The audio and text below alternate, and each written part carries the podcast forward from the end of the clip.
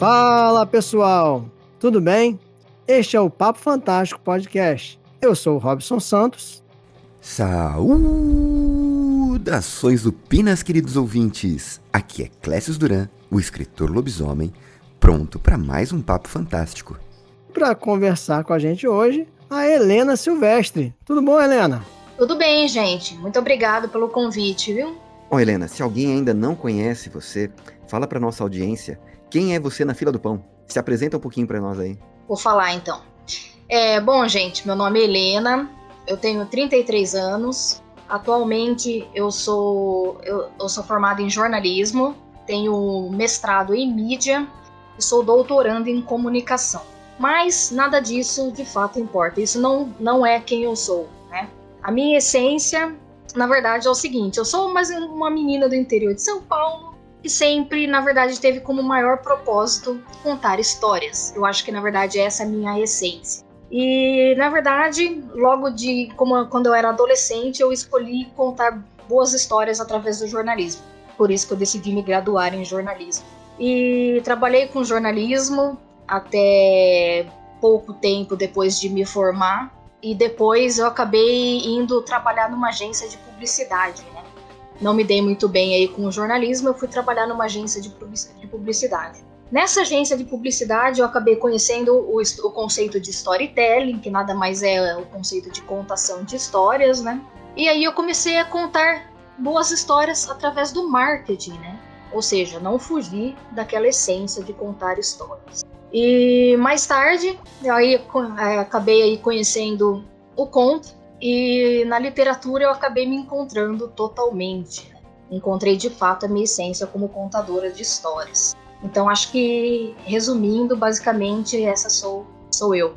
Pessoas às vezes elas subestimam o poder do storytelling, né? Virou uma palavra que às vezes tem não é vazia de significa muitas pelo uso, né, e às vezes até o uso incorreto, as pessoas às vezes esquecem, mas você não compra um produto, você compra a história mesmo, né? Então, uh, tem um caso clássico daquele sorvete, né, do vovô lá, que aquilo era só uma, uma, uma narrativa que não tem nada a ver com a realidade, mas que vendia o produto, né? Então, e no caso nosso, na literatura, mais do que nunca, né, a história é a parte essencial daquilo que a gente trabalha, né?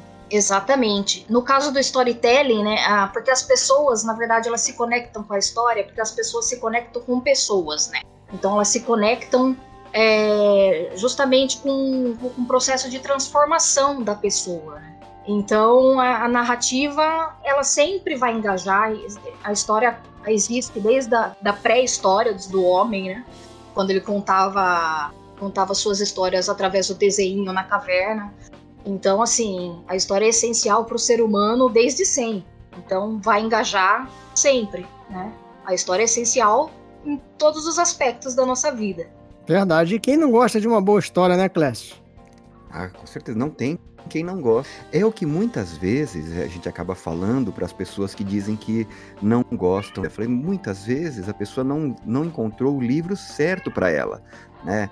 Tem, mas se você for pesquisando e for a fundo e for testando, você pode encontrar a história que te agrada mais, né? E se o consumo da leitura não for o seu caso, nós temos hoje a tecnologia do audiobook, que também é, propicia um consumo diferenciado, e óbvio, tudo que se passa na TV, no cinema, são histórias, né? É a forma mais. É a primeira forma de entretenimento que foi como a, a, a cultura oral né, nas civilizações mais antigas. Então, é realmente aquilo, uma, uma parte essencial. O professor Alexander, do canal Fantástico Curso, sempre fala, né, é, citando, salvo engano, acho que é o Saramago, que diz que todos nós somos contadores de histórias, somos escritores. Alguns apenas não escrevem, né? Exatamente.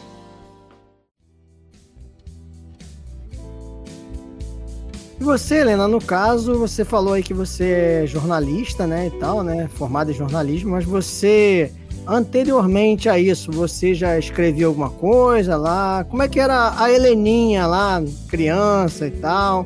Ela já escrevia suas, suas historinhas e tal? Como é que era isso? Então, sabe que é, quando eu era bem criança, quando eu tinha aproximadamente acho que uns 7, 8 anos, eu escrevia é, as redações para a escola, né? Hum, as boas e velhas e, redações. As boas e velhas redações. E era muito engraçado porque, assim, quando, a gente, quando eu mudava de um ano para o outro, tipo terceira série para quarta série, as professoras de português me disputavam a tapa para saber quem, quem, ia, quem ia ficar comigo na sala porque minhas redações eram usadas assim como exemplo para todas as crianças. Porque, ela, porque achavam que eu escrevia assim excepcionalmente bem, né? Que legal. Quem vai ficar com a Helena? Exatamente. Era, era, era, engraçado, chegava a ser engraçado. Porque eram redações. É, redações assim. Não redação estilo dissertativo, né? Eram redações de histórias mesmo. Uhum. Redações em formatos de história. Então, naquela época, eu, eu escrevia muito, assim, mas eu escrevia mais porque eu tinha, vamos dizer assim, eu tinha a obrigação de escrever para a escola. Eu não, eu não escrevia nada além disso, sabe? Uhum. Mas é, escrever mesmo literatura, eu voltei a escrever só depois de velhas, uhum. depois de mais velha. Uhum. Entendi. Ah, não fala que você é velho. é, atacando a gente numa, numa, numa, situação precária, né? Se você é velho, então, nossa senhora. Você, então, né, Clécio, já tá, né? Cara, eu, eu já falei, né? assim, eu, eu, eu não estou 100%, mas eu tô na transição para ficar velho, porque já tô com 50. Quando eu chegar aos 60, não tem mais de 60, você já é idoso, né? Então eu sim, estou sim. naquela transição. Já estou na, passei da meia idade, já estou na transição para ficar o idoso. Mas, rapaz, a, a idade da gente é, é, a mente, né? Nossa, nossa cabeça que manda, né? ah, com certeza. Quando a gente, nossa cabeça, os cabelos, é a idade que tá dizendo assim, cheguei, cheguei firme e forte, né? Pois é, você ainda tem cabelos, né? é mais do que a gente pode dizer de você, né, Robson? Exatamente. A gente vai interromper esse momento de trocação de farpas aqui entre a gente para voltar um pouquinho a atenção para você. Pode falar. Você falou que escreveu mas aquele momento em que você falou assim, vou escrever Exato. para publicação, uhum. quando que começou isso? Então, é, quando eu comecei, na verdade, me, é, me envolver com a escrita do conto, né? Que hoje eu escrevo. Eu, eu iniciei há pouco tempo a escrita de um romance, mas eu me, me envolvi muito com a escrita do conto, né? É, quando foi no início, mais ou menos de 2020, eu cheguei a iniciar um romance nessa época, né? Eu falei, do nada, eu, eu peguei e falei assim: é, vou começar a escrever um romance. Eu não tinha noção de como escrever um romance, mas na verdade, naquela época eu tinha feito um curso de roteiro na internet, roteiro para cinema, né? Uhum. Nada a ver, nada a ver. Aí eu falei assim, vou escrever um romance, vou, sei, sei lá, vou escrever um romance. Não tô fazendo nada, vou escrever um romance. Aí eu escrevi umas 20 páginas, mas eu percebi que aquele amontoado de página ali não ia, não ia dar em nada, sabe? Não, não tinha muito nexo foi, eu... foi durante a pandemia, é isso? Foi. Foi durante a, Foi, no começo de 2020, foi durante a pandemia. Uhum. Aí eu escrevi aquilo e achei que não tinha muito, muito futuro e larguei aquele arquivo numa pasta do computador lá e não mexi mais. Uhum. Aí no ano, no ano seguinte, né, o ano passado, acho que mais ou menos março de 2021, sei lá por que cargas d'água, eu peguei aquele material, olhei de novo, e falei, cara, acho que eu vou transformar isso aqui num conto. Mas eu, eu também não sabia muito sobre conce os conceitos do conto, né? Não sabia como escrever direito um conto. Eu só sabia, basicamente, que o conto precisava de poucos personagens, né? E de um uhum. enredo e de um enredo simples e único, né? Porque o conto precisa de um enredo único e, e bem recortado, né? Um, um recorte bem, bem simples. Correto. Pois bem, Aí eu transformei aquelas 20 páginas em 7 páginas. Daí surgiu o meu primeiro conto. Aí eu não sei o que aconteceu, mas foi assim, um negócio que foi uma, uma paixão à primeira vista, assim. Eu falei, cara, eu achei muito legal escrever um conto. Apesar de eu não saber direito como era escrever um conto, eu, é que surgiu um conto daquele material. Aí depois que eu escrevi esse primeiro conto, eu comecei a estudar assim, de forma alucinada sobre contos e escrita criativa. E aí eu comecei a escrever, escrever, escrever, escrever. Aí, depois disso, eu não parei mais. E você já tinha contato, assim, você já tinha contato com alguns contistas, assim, você gostava mais de ler contos ou, ou romances, assim, no caso? Eu não, eu não, eu tinha lido, eu tinha lido pouquíssimos contos, para falar a verdade, antes de começar a escrever contos. Eu, tinha mais, eu tinha mais contato com romances, né? Eu, tinha, eu, eu tinha lido alguma coisa. Eu, eu, de criança eu tinha lido algumas coisas de Edgar Allan Poe e eu gostava muito, né? Hum, do estilo do, do Poe, né? Certo. Mas, mas, assim, ainda assim eu não tinha lido muita coisa, né? Mas eu, hum. gostava, eu sabia que eu gostava muito do estilo do Edgar Allan Poe.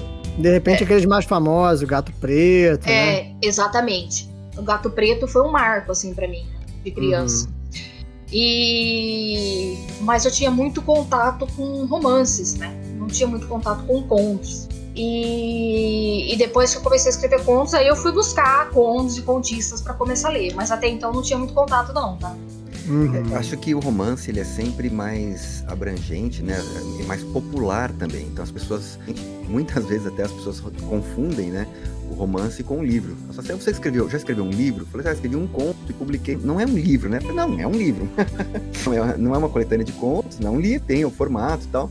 Mas as pessoas às vezes acabam identificando muito um, uma história com romance. Eu vou confessar a você que, pessoalmente, eu tenho uma certa dificuldade porque eu não vê. Eu já escrevi quatro romances e cinco, seis contos mas quando eu vou escrever, e ainda não, nenhuma noveleta, mas quando eu vou escrever, eu não penso na estrutura nem nada. Eu tenho uma história para contar e acabo contando essa história e depois eu vejo o que, que virou, né? Conto, se virou um romance. Eu tenho até um dos meus, dos meus livros, a, a, Outra Casa, inicialmente ele começou e acabou se transformando depois num romance. Eu fiz o caminho inverso do seu. é, isso acontece muito. Tem, é, acontece bastante das pessoas escreverem um, na verdade, aconteceu comigo, tá? O romance que eu tô escrevendo hoje, ele era. Eu, eu peguei um conto e tô transformando em romance. Hum. Então isso é, isso, é, isso é comum mesmo. O pessoal acontece bastante isso, do pessoal pegar um conto e transformar em romance. Agora, falando como escritor, eu devo confessar que escrever um conto, ele às vezes é mais difícil romance, porque você dá um tiro muito certeiro, né? O romance você ainda pode desenvolver o personagem, conforme você vai escrevendo a narrativa, você vai retificando e consertando a história e melhorando. Mas o ponto ele é muito muito breve e portanto ele tem que ser muito certeiro, né? Exato. É, é o, o ponto é o ponto ele precisa de uma você tem que ter uma preocupação com a precisão vocabular muito grande. É, com a concisão, com a precisão vocabular, com a concisão. Então, assim, as pessoas acham que é muito fácil escrever um conto por ser curto, mas as pessoas confundem muito e acham que um conto é um romance enxuto, mas não tem nada a ver, a estrutura é completamente diferente. Com certeza. É, exatamente. Eu também, eu, Helena, eu gosto também de, de contos, né? Inclusive, né, eu te encontrei, né? Acredita que por causa disso, né? Porque o Instagram com certeza é, registrou lá naqueles algoritmos, né? as minhas pesquisas sobre, sobre conta e tal, né? A gente às vezes pesquisa uma coisa no Google, aparece no Instagram, né? Vice-versa, aquelas coisas, né? Uhum. E também, por ser professor, também de vez em quando eu também tenho que estudar essa estrutura para passar para os meus alunos, né? Do conto, do romance, da crônica, né? Então eu lembro que um dia, né? Algum, algum tempo atrás aí eu estava lá é, passando ali pelo, pelo Instagram e aí apareceu lá uma da, daquelas propagandas, né? Que aí era a Casa do Contista, né? Uhum. E aí eu falei assim, poxa, Casa do Contista, que legal. E como eu também escrevo contos, aí né, foi um prato cheio. Aí eu comecei a, a olhar né, o seu perfil e tal.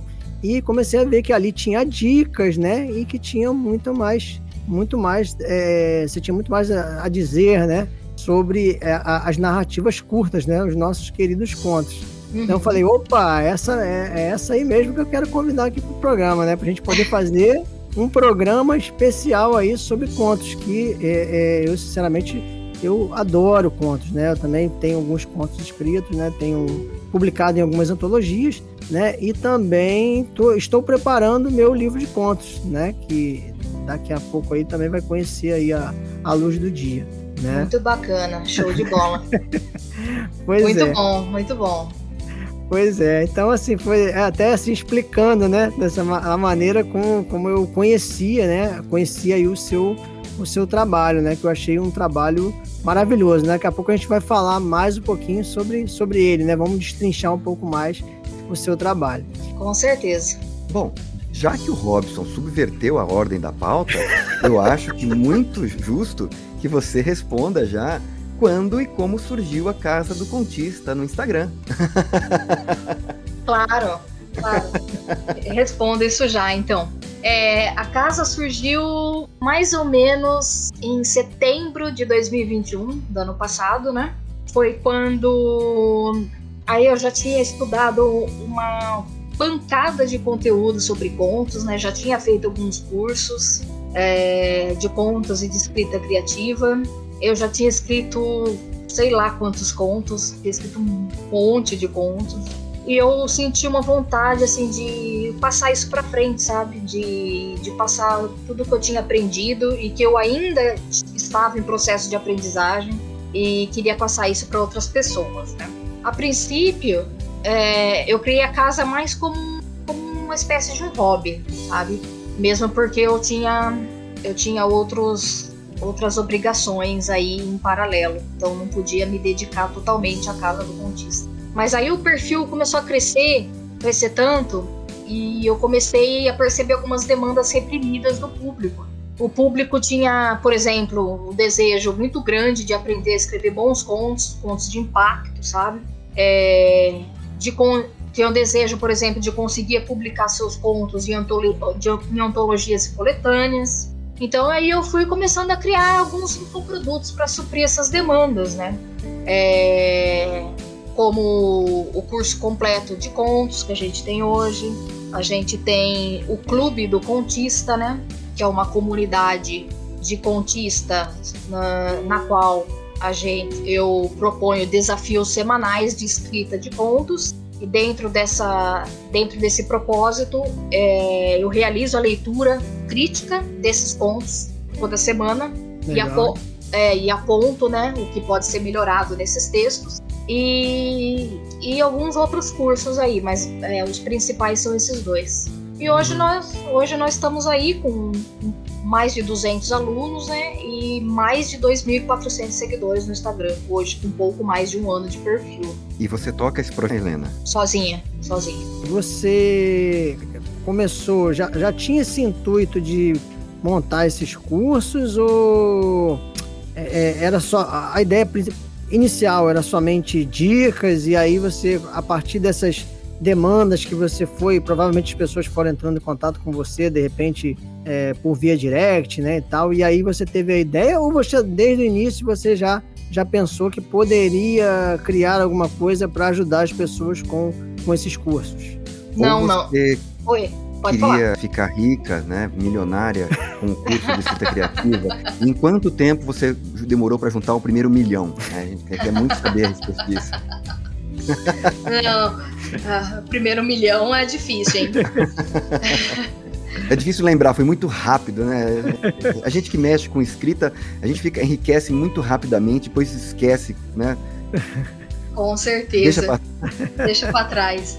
É, não, a minha ideia a princípio era só abrir um espaço para para divulgar, para dar dicas mesmo, para disseminar o que eu que eu estava aprendendo, sabe, para divulgar o que eu estava aprendendo. É, mas aí eu percebi que o pessoal tava querendo um conteúdo mais aprofundado, sabe?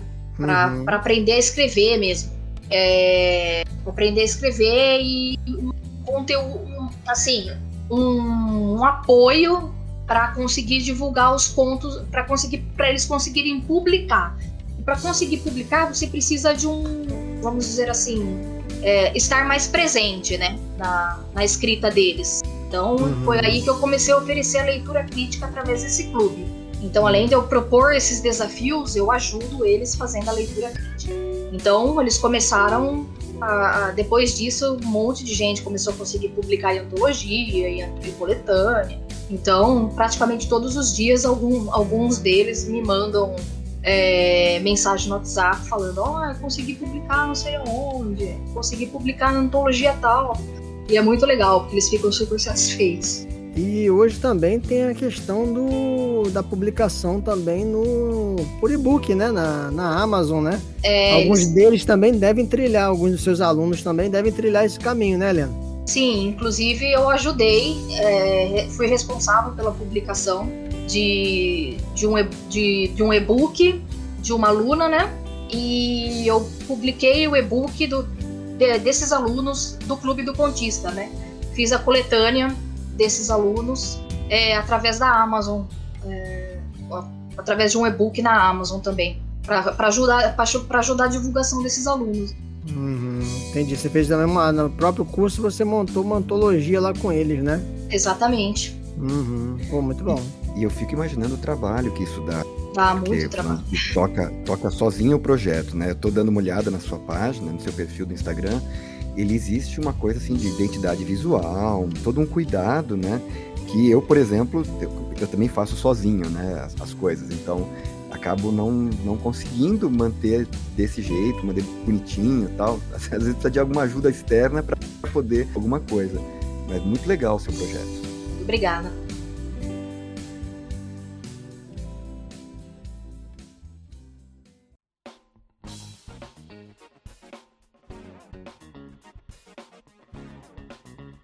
E retornando aos trilhos da pauta, né, a gente gostaria de saber de você o que, que você curte como leitora, já que você falou bastante sobre a escrita, mas e no consumo da literatura? O que, que você gosta, Helena? Olha, eu gosto. É, eu sou, na verdade, eu gosto de muita coisa, né? Mas assim, principalmente eu gosto da literatura mais realistas, né? E alguns gêneros que estão basicamente sob, sob o guarda-chuva do gênero fantástico, né? Como o terror. Aí fala nossa língua aí. É, que, que uh, alguns gêneros que estão dentro desse guarda-chuva, né? Do gênero fantástico, que são o terror, né? O suspense, o policial e alguma coisa de ficção científica. Então, assim, para citar alguns nomes é, de, de, do, da literatura realista, eu gosto muito de Dostoiévski, Dostoiévski, Tolstói. Uhum. É, literatura russa, né? Isso. É, um outro, ele é um outro autor que eu gosto muito é o Kafka, né? Uhum. De ficção eu gosto do Orwell. É, literatura realista nacional eu gosto da Carolina Maria de Jesus, que eu acho uma autora fantástica, assim. É, nacional eu gosto da Clarice Lispector. É, internacional eu gosto do Oscar Wilde, Alberto Camus, Shakespeare, é, e por aí vai. Mas eu gosto de vários. O Edgar Allan Poe, né? Acho é, fantástico. Isso que eu ia perguntar, você chegou a, a retornar, depois de adulto, a, a ler o, a literatura do Poe? Sim, sim. Uhum. Li. Tenho, tenho a, a coletânea de contos dele aqui. Uhum. Que eu comprei depois de, depois de. Depois de velha é ótimo, né? Comprei, acho que comprei ano passado. Sensacional. Uhum. Sensacional. Poe é sensacional. Gosto do Sim. Stephen King. Stephen King também é bom, né? Gosto também. Oh, eu sou suspeito também, eu gosto muito. Você já leu algum conto do, do Stephen King ou só, só mesmo só os romances assim? Já li, os, já li contos do Stephen King. Aham, sim, sim. Beleza. Bom também. Muito, muito bom. Inclusive, eu tava esses dias assistindo uma, uma entrevista dele, né? E assim, as pessoas às vezes acham que ele começou com, com, com a Carrie, né? Com o romance Carrie, né? Uhum. Que, que foi o que, que estourou, né? Que transformou ele, realmente ele num escritor. Só que, na verdade, ele já escrevia contos e mandava para revistas masculinas, olha só. Exatamente. Que, lou que loucura, é, né? É, ele começou assim, muito louco, né? E eu, não, e ele é aquele o livro dele sobre escrita é fantástico, né? Tá, sim, também. De vez em quando ele, ele aparece aqui na, na, na, nossa conversa, né? Acho que até no último programa a gente também falou com o Eduardo Spohr sobre, sobre a escrita, né? Que também é um, um prato cheio aí para quem está aprendendo, né? A, a, escrever também, quem, é. quem quer seguir a carreira né, de escritor ou quem quer escrever realmente só por hobby, né? Exatamente, é fantástico esse livro dele.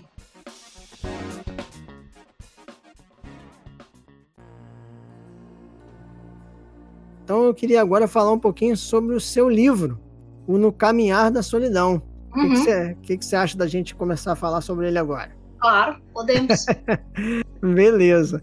Então, esse seu livro, né, eu queria que você falasse né, por ele e, e falasse um pouco dele, né? E também falasse da relação que ele tem com o Fantástico, que a gente pode notar aí em diversos contos, né? Mas fala um pouquinho desse, desse livro, né? O Caminhar da Solidão. Ele também foi feito na pandemia, foi uma, uma, uma curiosidade que eu tinha.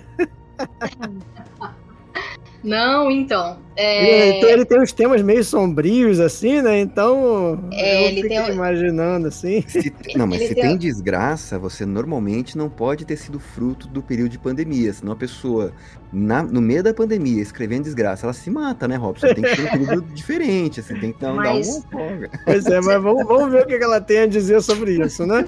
É, não. Mas é, você sabe que pandemia, ao contrário de muita gente, foi um período de introspecção, assim, que me trouxe. É, trouxe ideia, me trouxe ideias muito boas, assim, não foi um período ruim para mim, não, tá? A pandemia.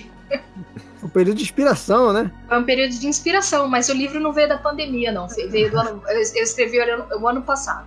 Ah. É, eu escrevi o ano passado. É, comecei, né, a escrever é, em março, abril, mais ou menos.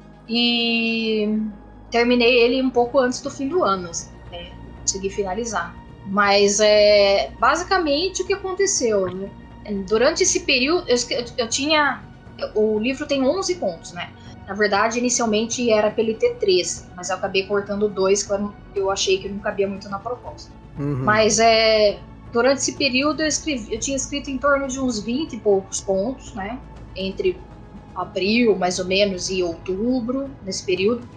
E eu percebi que tinham alguns desses contos que giravam em torno de um tema em comum, que era essa, essa coisa meio macabra aí, que era a solidão dos personagens. Uhum, sim. Né? E, e até então eu não tinha. Eu não divulgava meus contos na internet de maneira nenhuma. Assim. Não porque eu tinha medo que alguém roubasse minha ideia, nada disso. Eu, simplesmente eu não tinha.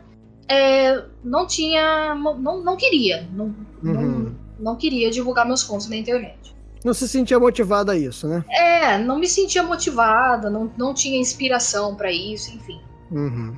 É, mas quando eu encontrei esses contos em comum, é, com, com essa temática em comum, eu achei que seria uma boa oportunidade para divulgar meus textos de uma forma mais concatenada, vamos dizer assim, e um pouco mais profissional, né? Foi aí a ideia que surgiu de criar um livro. Uhum. É, uhum. Eu não tinha, não tinha verba para fazer uma publicação física. Eu já tinha essa consciência que eu não tinha verba para criar uma publicação física. Obviamente, eu não tinha público formado para ir atrás de uma editora tradicional porque elas, elas só publicam se você é um editor muito famoso ou se você tem um público. Geralmente é assim, né? É muito difícil a editora tradicional publicar de outra forma. Ou, ou você tem um público formado ou você é um escritor famoso. Sim. É. Difícil eles apostar assim numa pessoa que surgiu é, assim, meio. É, né? do, do, nada, né? Exatamente. É. E como eu tinha algum conhecimento técnico ali para desenvolver um e-book, é, eu criei meu próprio e-book, desenvolvi a capa e lancei na Amazon. Né? Foi o que eu fiz. Uhum. É, consegui uma venda razoável do livro, fiz a minha divulgação tal. Não, não foi aquela venda estrondosa, não vendi, nossa, vendi milhares de livros. Né? Mas consegui uma venda razoável dos livros. Até hoje eu vendo, vendo pipocado o livro, assim, vendo uma, uma edição ou outra. É, e eu tenho um carinho muito especial, sabe, por esse livro. Porque foi através dos contos que estão nele que eu, amadeire, que eu me amadureci muito como contista. É... E com relação ao gênero fantástico, né, que vocês falaram que, que, o, que o livro tem, né? Realmente, o livro tem vários contos do gênero fantástico. E além de eu ter uma grande afeição por esse gênero, eu acho que é um gênero que coube perfeitamente, sabe, para a temática do livro. E então eu acabei juntando aí o útil ao agradável. Certo. É, quando você falou de escrever, ter esse, né, demorar para publicar, a gente escreve, a gente está colocando muito de nós mesmos dentro das obras, não tem jeito, né? Às vezes com consciência, às vezes com menos consciência, mas toda greve é, é um que está indo para lá. E esse momento de decidir publicar é o momento que você vai se abrir para o mundo, para o mal, né? Deve ser um momento complicado. É um momento decisivo do escritor, né? O momento que você fala assim, ok, vou ir para o, literalmente para o mundo, né? E vamos ver o que, que o mundo vai dar de feedback, né? Exatamente. E você sabe que muitos desses pontos eu levei para terapia, tá? Bom, eu vou dizer para você, eu não estou fazendo terapia neste momento, mas eu fiquei com vontade de começar a terapia quando eu li os seus contos. é muito é, bom, é muito bom. É, é, essa foi boa, essa foi não, boa. É, pertur... Não, alguns são bastante perturbadores, né? É justamente né? isso. A gente uhum. precisa provocar a reação no leitor, né? E alguns dos seus contos realmente fazem isso, tocam fundo da gente. É, são, são realmente, são bem perturbadores. e aí, quando eu levava, eu levava esses contos para terapia, eu descobria que basicamente a minha a essência do personagem é, era a minha essência, sabe? A gente descobre isso, né? Que a essência do muito da essência do personagem é a essência de nós mesmos. Não é, vamos dizer assim, não exatamente que você faz o que o, que o personagem está fazendo na, na narrativa, mas assim, a forma como ele enxerga o mundo, né? E algumas coisas desse tipo. E aí você, eu acabava saindo meio chocada, né? Toda, toda a sessão de terapia eu saía meio chocada. Assim. É, era muito bizarro. Mas eu superei. Esse, esse livro foi agora no final de. Você falou que ainda, ainda está vendendo, mas olha, vou te falar você pode ficar tranquila que uh, o livro ele tem uma cauda longa, vai passar alguns anos e você ainda vai continuar tendo feedback de leitor, vai continuar tendo as vendas, porque isso não, não acaba. Ah, sim, é, com certeza. É, vira e mexe eu tenho feedback, sim. Feedbacks positivos, graças a Deus. e vamos abrir um parênteses agora para falar para você, querido ouvinte. E se você gostou de uma leitura que você fez, mande uma mensagem, principalmente se for de um autor nacional, né? Pode mandar uma mensagem pra gente, encontra o autor nas redes sociais, manda um e-mail, faça uma mensagem na, no Messenger, na, no Instagram e principalmente entre na Amazon, entre no, no, no, no Scooby, entre nas, nas plataformas que avaliam os livros e faça uma avaliação, deixa ali uma pequena resenha tal. Isso é muito importante pra gente. Dá um apoio dá uma visibilidade para a obra e é um apoio imenso para o escritor. Sem dúvida. Às vezes o, o leitor ele pode achar, né? Ah, pô, não vou fazer contato com a pessoa, né? Fica com vergonha, que acha que vai incomodar, né? Mas isso aí, cara, né? Quem, quem não quer, né? Você ter um, um feedback aí, né? De uma, de uma obra que... sua, né? Não, tem pessoas que são muito mal-humoradas, antipáticas, né, Robson? Não é o nosso caso. Né? A gente vai sempre tratar muito bem os leitores. Mas a gente já ouvi, já ouvi de pessoas assim que são avessas, às vezes por timidez, às vezes por simples. Uh, sei lá, uma falha de caráter, não gostam de, de ter esse feedback, mas não é o caso da, maio, da, da maioria, da imensa maioria. Normalmente, sim, sim. além dos milhões que a gente ganha, né, com a publicação dos livros, oh. a, o feedback do leitor é o nosso maior Pagamento, né? Pagamento, nosso melhor e maior pagamento. Com certeza. É, é verdade, cara.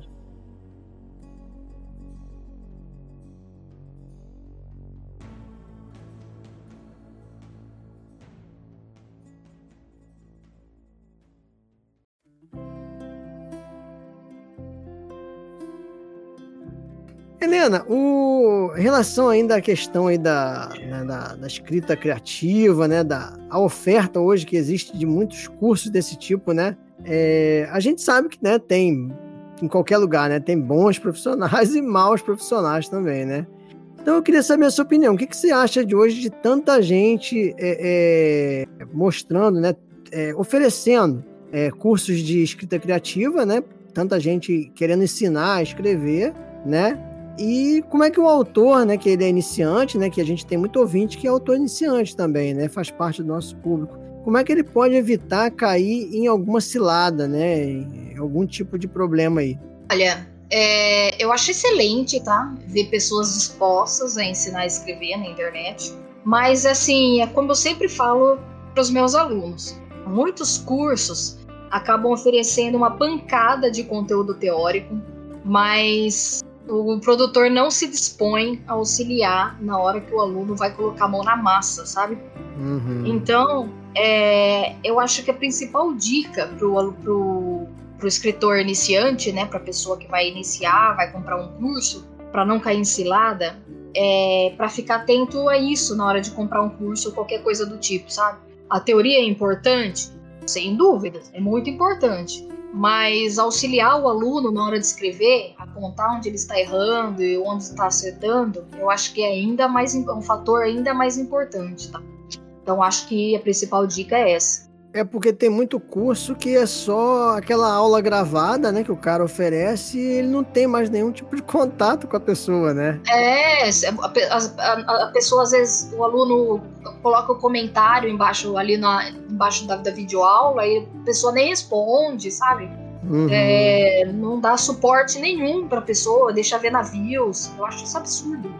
É, absurdo. Eu eu acho muito interessante, né? Assim como você, né? Eu conheço outro, outros é, escritores, né? Outras pessoas que oferecem esse tipo de, de serviço como o seu, né? Pessoas sérias, que sempre tem um grupo, né? De, de WhatsApp ou no Telegram, que, né? Que é, forma, né? Essa comunidade do curso, né? E faz com que aquelas pessoas também, elas tenham contato umas com as outras, né? Eu acho isso importante. Com certeza, o contato é, é assim nesse clube do contista, essa comunidade que a gente tem, é, uma das coisas que, é, que os alunos mais comentam é isso, que o contato de um com o outro, assim, entre eles é muito enriquecedor, assim. É, coisa, é uma coisa absurda, assim. Eles gostam demais, demais. Olha, eu vou pedir licença para a convidada e vou dar um pitaco nessa resposta, porque aí é o, o advogado falando a respeito, né? é muito importante, isso não só para os cursos de escrita criativa, mas para qualquer coisa nessa vida, inclusive para um de, de outros profissionais, seja médicos, advogados ou o que quer que seja. Quando a pessoa promete algo muito irreal, uma coisa que parece muito impossível, normalmente é impossível, normalmente é um engodo. E o que não falta são pessoas fazendo promessas vazias, promessas que são irrealizáveis, mas que no fundo são vazias. Coisa como, por exemplo, aprende best-seller em uma semana, né? Coisa desse gênero. Nossa, aí não... Né, e as pessoas caem porque estão desesperadas, às vezes querem muito alguma coisa e acabam incorrendo nisso. Então, o primeiro ponto é se a promessa é muito irrealizável, desconfie. Sim, sem dúvidas. Também, e... é, também isso é uma boa dica. E mais uma coisa, né? o que você falou a respeito de, de ter um, um, um grupo de pessoas que estão falando, antes de adquirir um produto, é muito interessante ver o que as pessoas que já passaram por esses cursos estão falando, né? Se você conhece alguém da sua confiança que eventualmente já consumiu aquele conteúdo, já participou daquele curso, é uma boa dica também. É, Falo por mim, né? Ver, Robson... ver os depoimentos é muito bom. Exato. O Robson entrou num curso recentemente, depois de uma indicação minha. Foi, foi. É verdade. E está gostando bastante, né, Robson? Sim, sim, sim. Professor, do, do professor Alexander, né, cara? Muito bom o curso.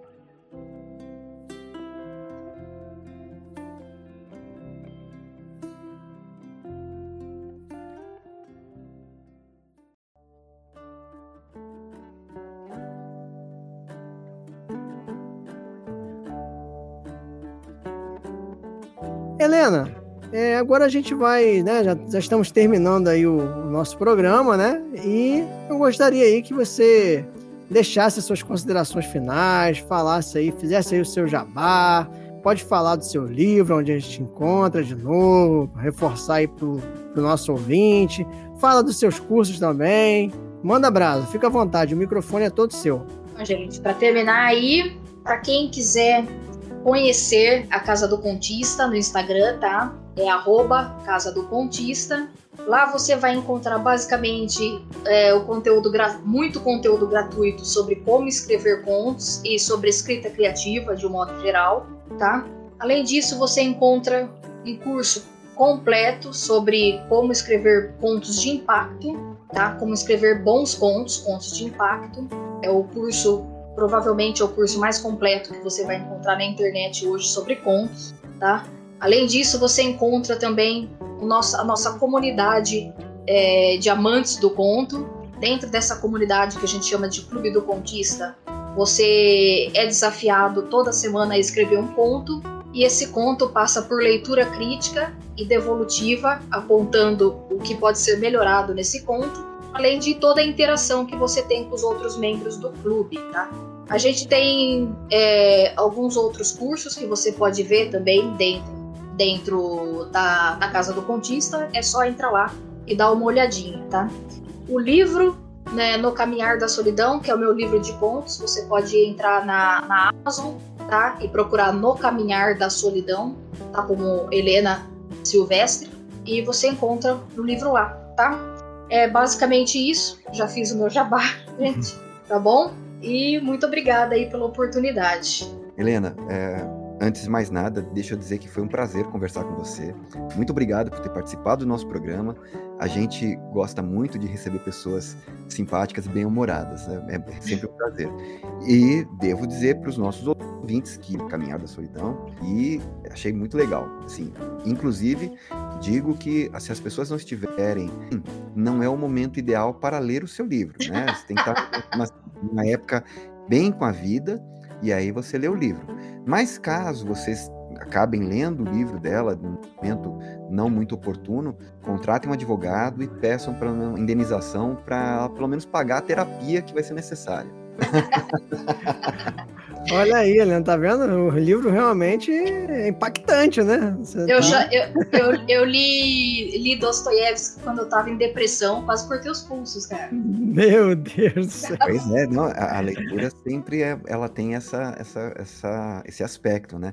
É por isso até que livros que são os meus contos que são mais sensíveis têm o aviso de gatilho tal, para as pessoas não serem pegas de surpresa. Eu, no seu livro, fui pego de surpresa. ah, meu Deus, jura? Mas olha, mas gostei, gostei. E de um modo geral, né, uh, acho que é muito importante as pessoas que se dispõem a ensinar a, a, escrita criativa. É muito interessante que tenham pessoas dispostas e com vontade. Não imagino que não deva ser algo fácil, ainda mais que você falou que trabalha sozinha, né, manter o Instagram, manter curso, manter a sua escrita mesmo, né? E está de parabéns. Fica aqui o meu mais sincero parabéns, porque realmente é tem a minha admiração. E como não pode deixar de ser, vou aproveitar para emendar o meu jabá de oportunidade e vou dizer para vocês que os meus livros estão na Amazon e podem ser encontrados também no cidaluacheia.com.br, né? Por favor, eu, né, seja no Kindle Unlimited, seja comprar o e-book, seja mandando, comprando os livros físicos, é sempre um prazer ter novos leitores. E você, meu amigo Robson, o que, que tem para nós aí para encerrar o programa de hoje? Bom, então eu gostaria de agradecer, né, a Helena aí pela sua disponibilidade, né, pela simpatia aí a, ao responder, né, ao meu contato, né, e já deixo aberto aí, né, a próxima vez, se ela quiser voltar ao nosso programa para poder estar tá divulgando aí um novo curso, de repente até o seu um novo livro, né? Ela falou que tem aí de repente um romance, né, no, nos planos. Então o nosso programa está de portas abertas para ela, certo? E emendando nisso aí, eu vou falar do meu conto Portas Abertas, que está no na antologia Literatura Fantástica, revista Pulp Nacional, volume 2. Beleza, seu Clécio? Beleza, ó, e se eventualmente vocês ouvirem durante a minha fala um, um, um miado, é o Sam Wise que está querendo participar do podcast, está muito em cima do programa, mas eu não deixei, então ele está aqui reclamando. Então. Tadinho. então é isso, galera. Até o próximo programa. Tchau, tchau. Até mais, galera. Tchau, tchau, gente.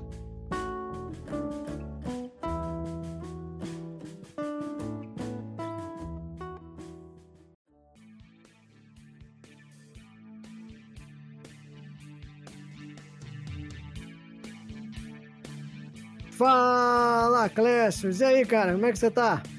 Ah, sobrevivendo. As costas toda dolorida aqui, que eu fiz um, um tratamento para poder soltar um pouco a musculatura, mas tô, tô vivo, tô vivo. isso é bom, vivo. isso é bom.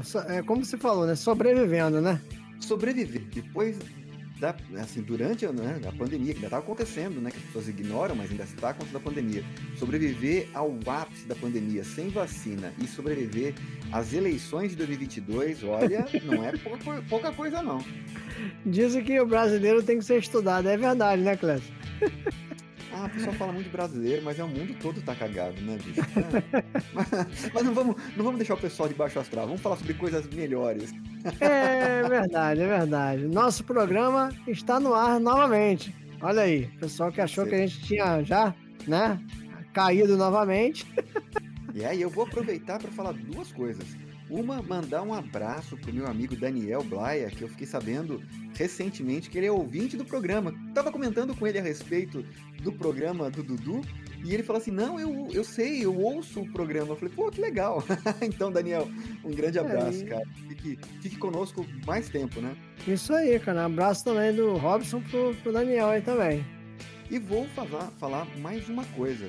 É, Faz algum tempo eu sou responsável pela criação das vitrines do programa. E eu, depois das primeiras vitrines que eu fiz, eu comecei a esconder um easter egg que nem o Robson sabe. Então, o próximo ouvinte que mandar para mim qual que é o easter egg que eu estou escondendo nas vitrines vai ganhar um exemplar do livro Jack London e a Criatura de Salmon Pond das escritoras Ana Dilene e da nossa querida amiga Ana Lúcia Merege. Aê, olha aí, que legal, hein? Gostei, gostei. E por falar nisso, Robson, quais são as redes sociais do podcast Papo Fantástico? Então, Clécius. Pô, você vai você... procurar, olha lá, olha lá. Agora você me ferrou, Clécio. Calma aí, cara. Então, Cadê o nosso canal? não se lembra, eu vou falar então. Cadê o nosso canal? Você pode mandar mensagens pelo Instagram instagram.com barra Papo Fantástico Podcast ou pelo e-mail papofantásticopodcast.gmail.com. Já é isso Robson aí. é professor, mas não faz a lição de casa, eu tá aqui, né? As redes sociais são essas. Então, ouvintes, o primeiro que mandar para mim, pra gente, né? Qual é o easter egg que eu tô escondendo nas vitrines, ganha o livro. Isso aí. Pode mandar pelo tanto, né, pelo e-mail quanto pelo direct lá no nosso Instagram, né? Exato gente vai ver quem vai ser o primeiro. A única coisa tem que ser alguém que resida em território nacional, né? Se não mandar o livro, fica muito inviável. Importante, é verdade, é verdade. Mas aí, Clécio, fala para mim como é que tá aí, falar em livro também, como é que tá o andamento do seu livro? Já temos alguma novidade? Já se pode falar alguma coisa? Olha, Robson, eu tô realmente nas fases finais, né? O lobisomem entre a cruz e a espada tá um, um, um negócio de louco. O livro tá finalizado, eu tô nas últimas. Eu sou meio paranoico com revisões, eu faço revisões assim, consecutivas, várias, enquanto eu não consigo, enquanto eu não leio o livro várias vezes sem encontrar nenhum erro, eu sei que ainda passam alguns, mas eu pelo menos não posso encontrar mais nenhum erro, eu não libero a obra. Então, tá ficando pronto, galera, vai logo sair e as recompensas do Catarse estão ficando prontas e olha, Robson, tá magnífico, tá um negócio de tirar o fôlego. Caramba, eu fico imaginando aqui, cara. Você já Aguardem me mostrou algumas coisas aí. Boa. Sim, sim, vamos aguardar aí. Vamos deixar a galera aí no suspense, né? E de resto, Robson, você tem alguma novidade? Rapaz, eu por enquanto, né, estou lá também, mas estou escrevendo meu livrinho lá devagarinho, né, cara? Conto a conto, né? Então, daqui uns tempos também vou estar tá já falando alguma coisa aí do meu novo projeto. Maravilha. E para aqueles ouvintes que estiverem com obras inéditas, ou mesmo que não sejam inéditas, mas fica aqui um aviso: o Prêmio Geek de Literatura da Amazon vai só até o dia 5 de novembro de 2022. Então, sei que está em cima da hora, mas ainda dá tempo. Se tiver uma obra de fantasia, de horror, de ficção científica, dá tempo de tentar concorrer ao Prêmio Geek de Literatura da Amazon. Muito bem, Clécio. Show de bola. E aí, mais algum recado? Podemos encerrar? Acho que já tá bom, né, Robson? E já... vamos falar, pessoal, a gente não tem a periodicidade definida, mas perseveramos, não desistimos do programa, hein? Voltamos e não vamos parar. É verdade, a gente é, fica que nem. A gente aparece de vez em quando, né, cara? De vez em quando tá lá no seu feed e vai aparecer o Papo Fantástico, mas a gente não vai ter uma data certa. Nós somos que nem aquelas doenças de pele oportunistas, né? Quando você menos espera que cai a imunidade um pouquinho, a gente volta. Porra, Glécio, caraca, que comparação desgraçada, mas já tá bom, né? A gente é igual pano, né, cara? Aquele pano, né, que fica aparecendo, mancha, né? Quando você é. menos espera, tá lá. Ah, já que você tá me criticando, dá aí uma metáfora melhor, fala, vai, na hora, não, aqui, na lata.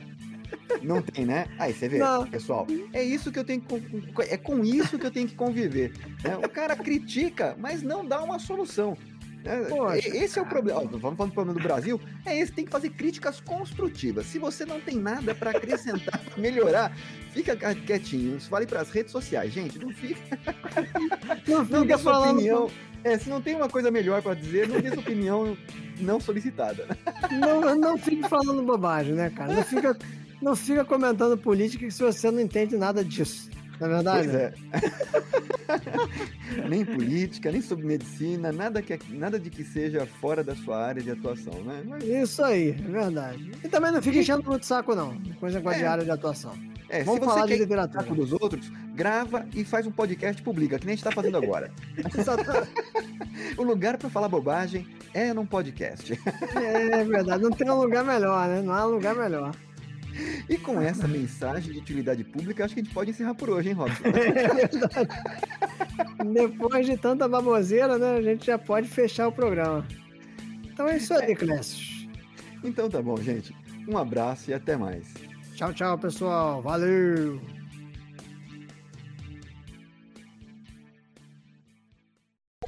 Why so serious? Let's put a smile on that face.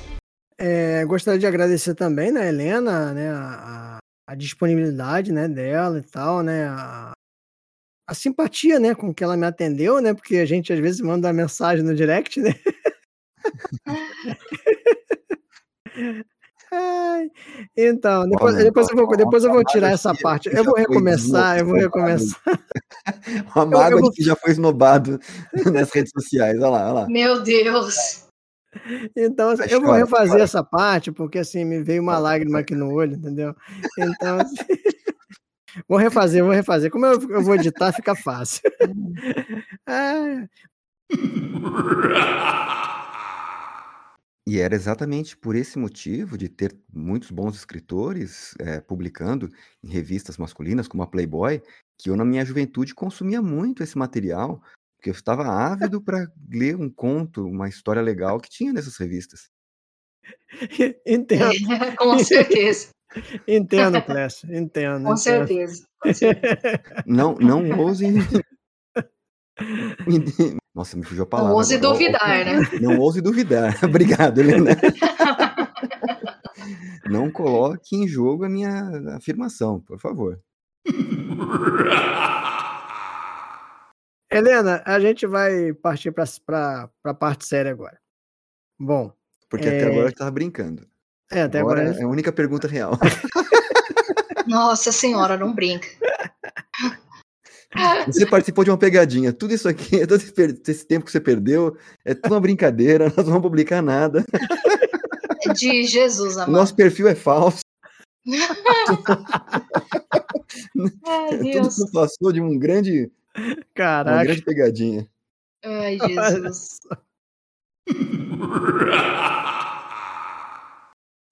Você sabe que eu esqueci, eu ia até é, mandar um recado no YouTube dizendo que nós não, eu não estava participando da live de hoje, porque você resolve sempre marcar as gravações de quarta no horário da live do professor. Vai ficar aqui no ar registrado, professor Alex, o senhor ouvir a, a, no, a, o nosso episódio aqui, o nosso programa, fique sabendo que muitas vezes eu não participo das suas lives porque o Robson marca a gravação de quarta-feira no horário das lives, viu? Então, fica aqui a minha registrada a minha indignação. E com certeza eu vou cortar isso na edição.